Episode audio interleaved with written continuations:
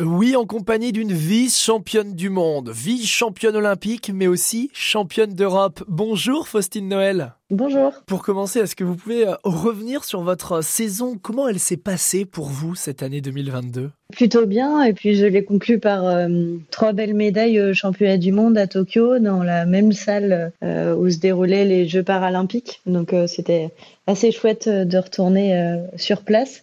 Et puis avec deux médailles de bronze en simple dame et en double mixte avec Lucas Mazur, et une belle médaille d'argent avec Lénaïg Morin en double dame. Avant de se projeter sur la saison prochaine, là c'est la pause, on va évoquer les fêtes de Noël avec vous. C'est quelque chose qui vous tient à cœur parce que déjà il y a votre nom de famille, Faustine Noël, et en plus, si je dis pas de bêtises, vous êtes né le jour de Noël. Exactement.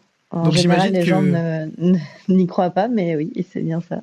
Donc vous devez avoir euh, pas mal de, souvenirs avec ces fêtes de Noël. Est-ce qu'il y a une anecdote particulière? Oh, Une anecdote, euh, euh, je sais pas. Euh, si, une belle anecdote. Euh, en général, en fait, on fête Noël euh, à l'apéro et mon anniversaire pour le dessert. Donc, j'ai mon gâteau d'anniversaire.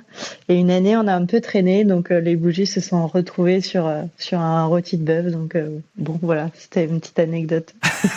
ah oui, d'accord. Sympa, oui, à souffler les, les, bougies. Donc, vous avez quand même à la fois des cadeaux de Noël et des cadeaux d'anniversaire, alors?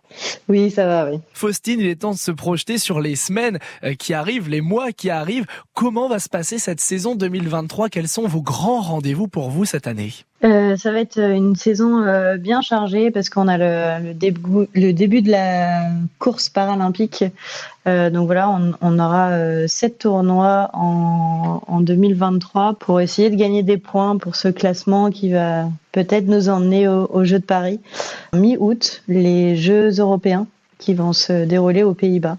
Donc voilà, des, des grands rendez-vous pour 2023. Comment elle se passe cette qualification? C'est euh, le, on va dire, le résultat de plusieurs tournois qui rentrent en compte? C'est un classement mondial? Ça se passe comment? C'est euh, exactement. C'est un classement euh, mondial dédié pour pour la qualification. On a à disposition plusieurs tournois. Il faut en faire un minimum trois pour pouvoir espérer rentrer dans dans ce classement qualificatif. Et après, ils prennent nos six meilleurs résultats.